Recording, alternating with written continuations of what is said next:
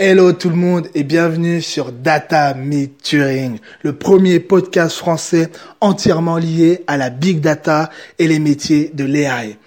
Toutes les deux semaines, je vous partage un podcast avec une personne qui compose cette industrie, data scientist, ingénieur AI, investisseur, entrepreneur. Moi, c'est Magloire, Magloire Ndabagera, leveur de fonds spécialisé en big data et AI. Assez pour ma pub personnelle et bienvenue sur Data Meet Turing.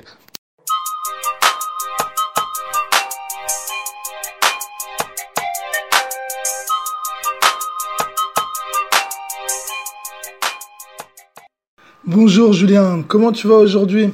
Est-ce que tu peux te présenter en quelques mots pour ceux qui ne te connaissent pas, s'il te plaît? Oui, bien sûr.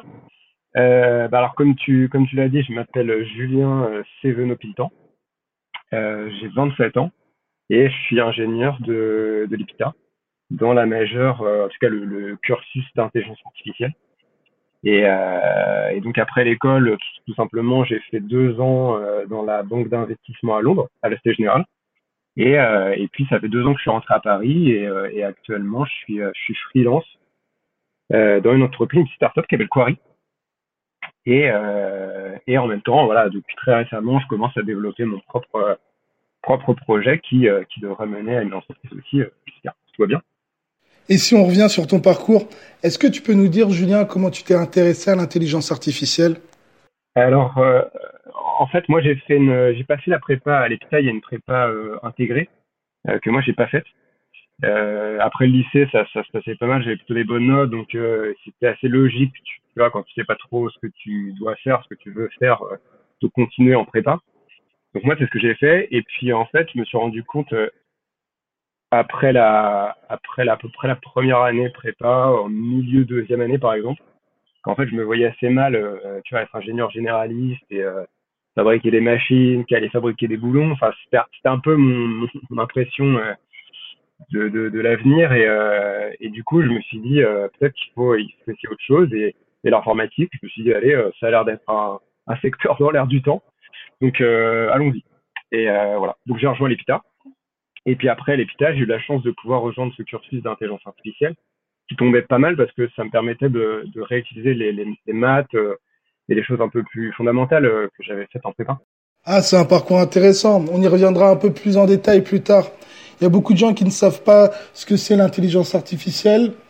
Est-ce que tu peux nous expliquer les avancées majeures qu'il y a eu depuis ton entrée en prépa et jusqu'à aujourd'hui?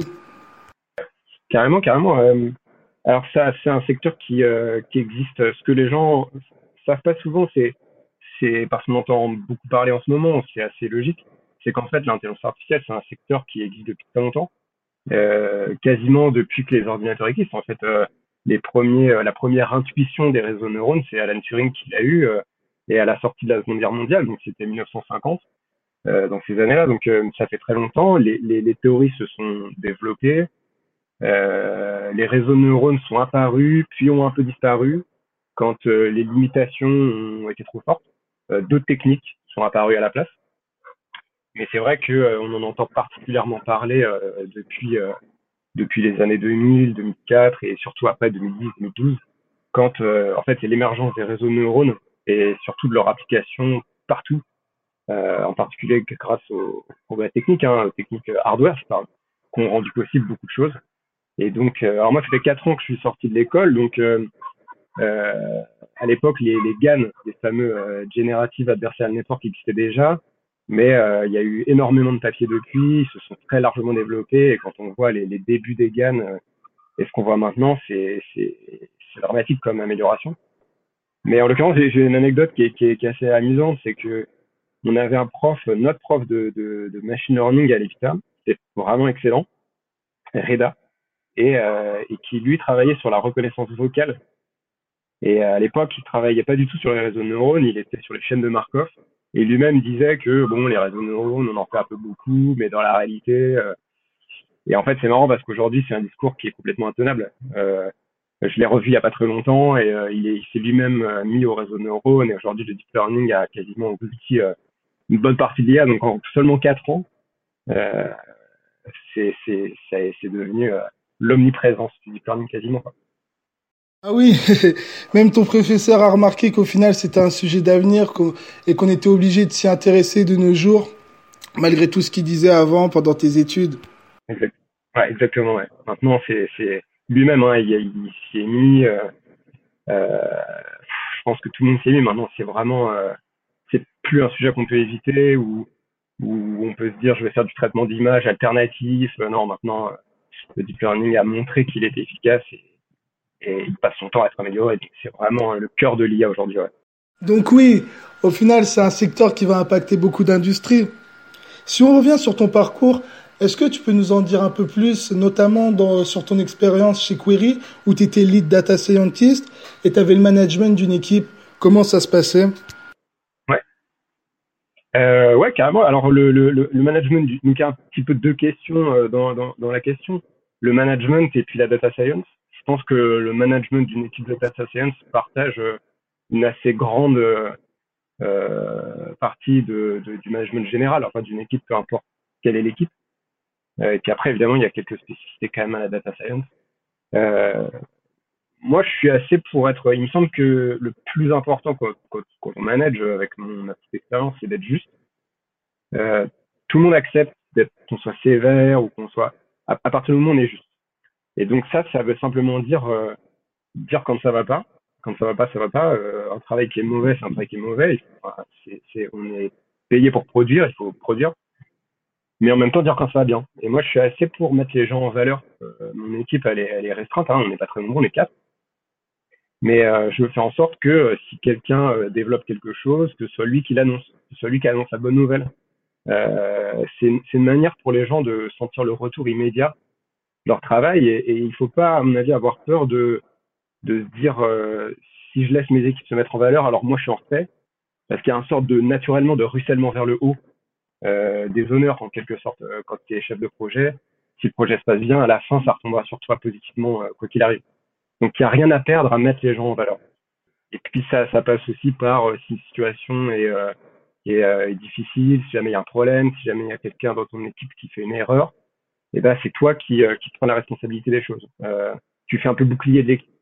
Et ça, ça va avoir un effet simple, c'est que les, les gens qui travaillent avec toi, vont avoir naturellement confiance en toi. Euh, ils savent que si jamais ça va pas, euh, tu les laisseras pas tomber, quoi. Tu les laisseras pas se débrouiller. Et, euh, donc ça crée un, espèce de cercle vertueux. Et les gens ont envie de faire plus parce qu'ils savent que euh, c'est toi qui vas apporter la responsabilité si ça se passe bien. Et, donc tu crées naturellement une, bonne ambiance, une, bonne communication. Et quand ça se passe bien, en respectant ces quelques principes, ça se passe bien assez naturellement. Après, en data science, il faut euh, une légitimité technique. Tu vois euh, ça, tu peux pas y couper. Et c'est quoi, du coup, cette légitimité technique? C'est connaître les technologies qui sont associées, les langages informatiques, les nouveaux algorithmes. Ça passe par quoi? Ouais, bah en fait, c'est tout ce que tu viens de dire euh, exactement. Hein. C'est il y a à la fois euh, dans la data science, il y a toujours une partie industrialisation, processus, développement classique. Et donc là, bah, en tant que lead, tu dois être capable de de proposer des architectures, d'introduire par exemple les microservices, ce genre de choses, tu dois être au courant de ça. Et puis après, il y a exactement euh, les, algorithmes, connaître les algorithmes, euh, être bien au clair avec les concepts, euh, tu vois, la précision, est-ce que la fonction de coût est adaptée, l'architecture du réseau de neurones en utilisant, les, les techniques mathématiques. C'est tout ça qui font, quand tu le connais, que tu peux résoudre les problèmes de ton équipe, et ben, qui te donne une légitimité naturelle et donc qui, qui termine d'asseoir ta, ta, ta, ta, ta cohérence tu vois, avec l'équipe, tout simplement. Hmm, je vois. Et dans la pratique, ça se traduisait comment chez Query? Et si tu peux dire à nos auditeurs ce que fait Query aussi? Ouais, Bien sûr. Nos auditeurs, euh, Query, c'est en fait une, une, entreprise qui fait de la publicité euh, ciblée. Euh, donc comme on la voit sur Internet, hein, les encarts publicitaires qu'on trouve sur les pages Internet, c'est de la publicité ciblée, programmatique. Simplement, la différence de Query avec les autres entreprises, c'est que Query on cible les publicités sans utiliser les données des utilisateurs, et donc leur historique de navigation, les cookies, ce genre de choses. Euh, on ne fait que analyser le contenu des pages sur lesquelles se trouvent les utilisateurs. Et en connaissant, en comprenant le contenu de la page, on propose une publicité euh, qui est adaptée donc au contenu et pas à l'utilisateur euh, particulier. Donc ça permet d'avoir une publicité qui est cohérente dans le contenu qui a priori correspond à ce que l'utilisateur est en train de faire, en train de lire. Et, euh, donc, pour arriver à ce résultat-là, il faut développer des algorithmes qui sont capables de comprendre le contenu euh, des pages internet. Et donc, euh, c'est en partie ça, en, tout cas une, partie de notre travail en tant que data scientist chez Quarry. Une grande partie de votre travail consiste à explorer et analyser les données. Vous faites comment pour récolter ces données-là? Vous utilisez d'autres algorithmes ou vous avez d'autres solutions? Ouais, en fait, c'est ça. Il y, a, deux types de, sujets, euh, en tout cas euh, des sujets dont moi je m'occupe euh, dans l'équipe de data science. Il y a d'abord effectivement le traitement du langage, euh, donc les algorithmes qui, analysent des textes et qui en extraient de l'information. ça, c'est une partie importante, évidemment. Hein. On a des, dizaines de millions d'URL dans notre base de données dont on sait de quoi elles parlent. Donc, ça nous donne une assez bonne vision de, de, de, de quoi parle Internet, en quelque sorte. Et puis après, la deuxième partie, c'est que pour proposer une publicité euh, sur un site internet, en fait, au moment où un utilisateur se, se retrouve sur une page internet, au moment de la chargement, au moment du chargement de la page, une requête est envoyée euh, à plein d'acteurs euh, qui reçoivent cette requête et qui peuvent proposer aux enchères euh, leur publicité. Et donc, il faut acheter la publicité, acheter l'encart publicitaire pour avoir le droit d'insérer sa propre publicité. Et donc ça, tout le travail qui consiste à savoir à quel prix acheter la publicité, euh, en fonction de quels critères, et eh ben ça, ça fait aussi partie de notre travail en tant que data scientist. Donc c'est un travail qui est totalement différent, mais euh, c'est aussi un travail d'analyse de données, d'exploration euh, qui est qui est fondamental parce qu'on répond à des milliers de requêtes par jour. Au final, le data scientist, c'est pas juste un chercheur. Vous avez des compétences business. Vous êtes polyvalent dans votre métier en général. Ouais, alors effectivement, le, le business, c'est effectivement c'est particulièrement important. Une entreprise, c'est d'abord un business. C'est ça paraît évident et pourtant il faut il faut il faut pas l'oublier et là quand on est ingénieur parfois on a un peu le biais de l'ingénieur qui euh, s'agit de d'un sorte d'amour de la technique tu vois euh, de, de on, voit une beauté dans le problème dans la résolution euh, dans les techniques les algorithmes et en fait il faut pas perdre de vue que quand tu montes une entreprise en tout cas quand c'est toi qui qui qui, qui la monte c'est un peu différent que, que quand toi tu te retrouves à travailler pour une entreprise quand tu travailles pour une entreprise, ton problème, c'est la technique quand tu es ingénieur. Tu dois euh, penser technique euh, euh, et développer le meilleur algorithme. Quand es ton entreprise, tu dois d'abord répondre à un besoin ou à une demande. Et donc, il faut parfois mettre un peu en fait cette espèce de, de résolution parfaite du problème, de, pour ne pas oublier que à la fin, ça doit répondre à un besoin, une demande, ou que ça doit être quelque chose de tellement fondamental que que le, le, le besoin se fera sentir naturellement plus tard. Quoi. Et euh, ça, c'est vrai que quand on est ingénieur, c'est pas facile. Il faut, pas l'oublier. Et ensuite, les data, qu'est-ce que vous en faites? Vous les implémentez directement dans l'algorithme? Comment vous les transformez en assets technologiques, en avantages business? Alors, ouais, exactement. Enfin, comme tu dis, la, la, la, un bon algorithme n'est rien sans des bonnes données. Alors là, ça dépend énormément du, cas d'utilisation. Euh, pour le traitement du langage, c'est assez particulier parce que le traitement du langage, il est fondamentalement euh, attaché à une langue. Euh, contrairement au traitement d'image, par exemple. Donc, le traitement d'image, c'est assez simple de trouver des datasets publics parce que tout le monde partage les mêmes images. Un chien, c'est un chien, que ce soit en chinois, en japonais, en anglais, en français, c'est toujours la même photo de chien. Le langage, il est par définition attaché à la langue, et donc il faut trouver des datasets qui sont adaptés à chacune des langues. Et là, c'est un peu plus compliqué. Donc, soit on développe nos propres algorithmes de scrapping de données. Euh, donc, par exemple, en l'occurrence, pour le langage le plus commun, c'est d'utiliser Wikipédia soit euh, on sous-traite une partie de cette, cette récolte de données et il y a des sociétés qui, qui peuvent faire ça très bien et, euh, et donc qui nous créent des datasets, donc moyennant des, des, directions, on leur donne des instructions et, euh, et on poste le dataset. Et, euh, effectivement, c'est une partie qui est, qui est fondamentale. Elle dépend beaucoup du business, elle dépend beaucoup du cas d'utilisation, elle dépend beaucoup si l'algorithme est très fondamental ou s'il est très appliqué. Mais nous, dans le traitement du langage, on a besoin d'avoir des datasets qui soient spécifiques en français d'abord euh, et c'est pas toujours facile à trouver, ouais. D'accord. Donc vous ajoutez toutes ces datas à l'algorithme et ensuite, comment vous analysez les performances et le taux d'erreur de l'algo? Ça, c'est la, la, la, grosse question, euh, effectivement, euh, du machine learning en général. Hein. Alors là, ça dépend énormément du, du cas d'utilisation. Euh, il y a les notions de faux positifs, faux négatifs qui sont fondamentales. Hein. comment on interprète la précision.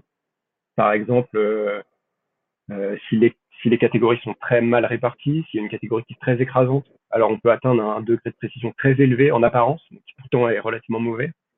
ensuite, par exemple, euh, un cas, assez simple, euh, à l'aéroport, l'identification des visages pour laisser passer des gens, il vaut mieux dire plus souvent que c'est négatif et faire patienter la personne une seconde de plus le temps de relancer une classification plutôt que de laisser passer n'importe qui. Donc dans ce cas-là, on, privilégie des, des, des, faux positifs plutôt que les faux négatifs ou l'inverse, suivant le cas. Euh, nous, dans notre cas, on traite les textes, on a énormément de catégories. Euh, et donc, euh, ce qui est délicat, c'est d'essayer de, d'avoir de, une classification qui est correcte malgré toutes les catégories. Donc ça, c'est un gros travail de, de comment est-ce qu'on analyse la performance de l'algorithme. Et euh, c'est fondamental. Tout à fait. C'est vrai que pour une voiture automatique, si au final elle s'arrête pour rien, c'est beaucoup moins grave que si elle ne s'arrête pas pour écraser un piéton. Alors, faut bien identifier si c'est un piéton ou juste un oiseau ou juste un chat ou juste un passage piéton en fait. Tout à fait, ouais. Il vaut mieux s'arrêter plus souvent, peut-être pour rien, que d'écraser quelqu'un parce qu'on est trop confiant dans la décision. Exactement, ouais. C'est fondamental. Je sais pas si tu pourras répondre à cette question, mais quel conseil tu donnerais à quelqu'un qui se tournerait vers la data science ou l'ingénierie AI les moyens aussi qu'il pourrait mettre en place pour exceller dans ces domaines-là et les compétences requises et techniques? Euh, moi, moi, il me semble qu'il faut pas. Euh, je vois, je passer pas mal d'entretiens euh, avec Quarry. Euh, je vois pas mal de, de, de développeurs qui bifurquent vers la data science. Et souvent, le biais qu'ils ont un peu, c'est qu'en fait, ils ont l'impression que la data science, c'est du développement normal, mais on utilise d'autres bibliothèques des bibliothèques de data science. Et en fait, ils n'ont pas trop d'intuition. Quand on pose des questions, qu'on creuse un peu des phénomènes, qu'on met euh, en perspective, en pratique, euh, il n'y a pas d'intuition. Et donc, je pense que c'est mieux de commencer par des mathématiques, en tout cas d'avoir un, bon niveau en mathématiques, et ensuite d'utiliser l'informatique euh, pour concrétiser les intuitions mathématiques. Et, donc, c'est un petit peu, les maths, c'est un peu l'outil quand on n'a pas. Tu vois, quand tu as un, un, gros réseau de neurones, tu peux facilement atteindre des dizaines, voire des centaines de millions de paramètres. Euh, et donc, c'est impossible de représenter euh, des centaines de millions de dimensions. Déjà, quatre dimensions, euh, on est incapable, alors des centaines de millions, c'est inenvisageable. Et donc, tout ce qui te reste quand tu es dans un environnement qui est un peu obscur comme ça, euh, c'est les mathématiques qui concrétisent, qui valident ou qui infirment euh, ton intuition. Donc, c'est vraiment fondamental pour un data scientist d'avoir un, niveau euh, correct en mathématiques et, et, particulièrement parce que je, je, je, vois, je connais des gens qui sont qui font de la physique théorique, et il y a de plus en plus de gens, en tout cas j'ai l'impression en physique théorique, qui basculent vers le deep learning parce qu'il y a des, des, des, zones de recouvrement en topologie, euh, qui en probabilité, tu vois, qui, qui, sont euh, proches des, des, concepts qu'on utilise en, en, en, deep learning, en data science. Et, et, eux ont un très gros niveau de mathématiques et ils apportent une partie de leur bagage dans le milieu et donc, le, le, le, deep learning est vraiment de plus en plus compliqué mathématiquement parlant. Et donc, il faut absolument avoir des bases correctes pour ne pas être juste celui qui réutilise des algorithmes déjà, euh, déjà développés, quoi. Faut pousser son intuition au maximum et essayer de prendre le problème sous différents angles grâce aux maths afin de dépasser les limites algorithmiques d'aujourd'hui et aller beaucoup plus loin dans le deep learning et résoudre des problèmes beaucoup plus complexes. Tout à fait, exactement, ouais. Et c'est enfin de la même manière que euh, c'est les outils mathématiques qui permettent de passer de la relativité générale à des concepts comme euh, l'évaporation des trous noirs. Il n'y a pas d'intuition derrière l'évaporation des trous noirs. Il n'y a pas d'intuition derrière le, les trous noirs, la physique quantique. Et eh ben c'est les mathématiques qui permettent euh, de résoudre certaines situations dans des, des, espaces où on se retrouve dans des dizaines de millions de dimensions. C'est des arguments mathématiques qui vont, qui vont faire la différence. Et quels secteurs seraient les plus impactés? Alors euh, ouais, c'est ça c'est intéressant en fait. J'ai du mal à imaginer une industrie qui ne sera pas touchée par l'intelligence artificielle pour une raison qui est, simple, c'est que l'objectif de l'intelligence artificielle, c'est précisément ce qui est dit dans le, terme, c'est que c'est la résolution de problèmes intellectuels par des moyens informatiques techniques. Euh, et donc, une industrie qui serait pas touchée par l'intelligence artificielle, ce serait une industrie qui n'a pas de problème intellectuel à résoudre. Et ça, euh, je pense, je pense qu'il n'y en a aucune. Alors peut-être les moins touchés, ce serait le luxe, par exemple, où là, il y a, au contraire, le, fait de faire les choses manuellement, c'est une, noblesse. Donc peut-être que ça sera plus limité. Mais non, je pense que dans toutes les industries, euh, il y a déjà énormément d'industries qui mettent en place déjà maintenant des, algorithmes, euh, la finance, la médecine, la réalité augmentée, tout ça sont des industries qui vont bénéficier énormément de l'intelligence artificielle et, qui vont produire des résultats visibles à court terme bientôt, je pense. Et les ordinateurs quantiques que sont en train de développer Google et IBM, ils auront un impact sur le deep learning ou pas du tout? Alors c'est une, une, une, excellente question, c'est pas un domaine simple, hein. je suis pas spécialiste de l'informatique quantique, mais euh, il faut il faut pas penser d'abord que l'ordinateur quantique pourra faire mieux tout ce que fait l'ordinateur normal. Euh, le processeur classique a euh, beaucoup d'avantages euh, que n'aura pas euh, le processeur quantique, mais en l'occurrence, effectivement le, le, processeur quantique, en fonctionnant d'une manière statistique, pourra certainement être utilisé pour accélérer l'apprentissage des réseaux neuronaux. Euh, mais je, je voilà je veux pas dire de, de, de bêtises parce que c'est un domaine qui est très spécifique très compliqué et, et qui est en construction en plus donc qui qui, qui change qui change euh, oui elle était pas facile celle-ci étant donné que je m'y connais pas du tout en ordinateur quantique c'est pour ça que je te pose cette question. C'est une excellente question mais voilà je suis pas le meilleur interlocuteur. On arrive déjà aux questions de fin malheureusement. Est-ce que tu peux nous partager, Julien, des podcasts, des ressources, des blogs qui sont en lien avec l'EA et le deep learning ou des sujets qui te passionnent tout simplement? Oui, il y a, y a un, un, excellent livre que j'ai lu, euh, que j'ai lu il y a un petit moment maintenant, mais qui, qui présente le deep learning vraiment du début, euh, des auto-encodeurs jusqu'au modèle génératif, qui passe partout, et qui explique bien mathématiquement les concepts, qui s'appelle euh, Apprentissage profond, tout simplement. Euh, qui a été écrit par Yoshua Bengio et Yann Goodfellow. Donc deux très gros acteurs de, de l'IA évidemment. Euh, ce livre est excellent, je le recommande évidemment. Euh, et puis ensuite, bah ouais, je, je recommande euh, en fait les pages Medium. Hein. Medium en général est d'une bonne qualité, mais la plupart des gros acteurs de l'IA, d'ailleurs la plupart des gros acteurs techniques en général, une page sur Medium. Et donc à ce moment-là, ça vaut toujours le coup d'aller voir la page Medium d'André Carpati, qui est le, senior euh, IA researcher de Tesla, et ou Jonathan Hui, qui sont deux, chercheurs très connus et dont les ressources sont euh, toujours excellentes. Donc je recommande les pages médium des grands acteurs, euh, Yann Goodfellow évidemment, euh, c'est toujours d'une excellente qualité. Je vous rassure, on vous partagera toutes les ressources qui ont été mentionnées pendant le podcast.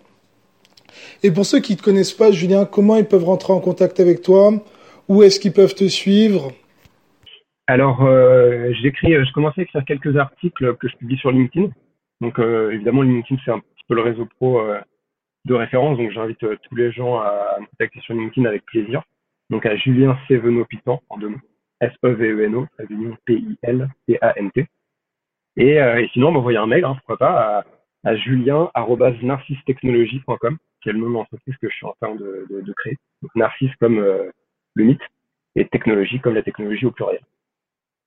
Voilà.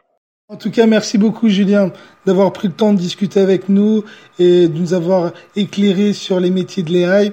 Et je te dis à très bientôt. Ouais, j'espère. Merci à toi. À bientôt. Bonne journée. Ah, c'est déjà la fin. En tout cas, je vous remercie. C'était Magloire Ndabagera avec Data Me Turing. Toutes les deux semaines, on vous partage un podcast sur la big data ou l'intelligence artificielle, des articles de blog sur les nouvelles technologies, sur les nouveaux trends, bref, tout ce qui compose ces industries. En tout cas, je vous remercie et si vous souhaitez recevoir ce podcast ou les articles de blog directement par mail, rejoignez ma newsletter. Et je vous dis à très vite.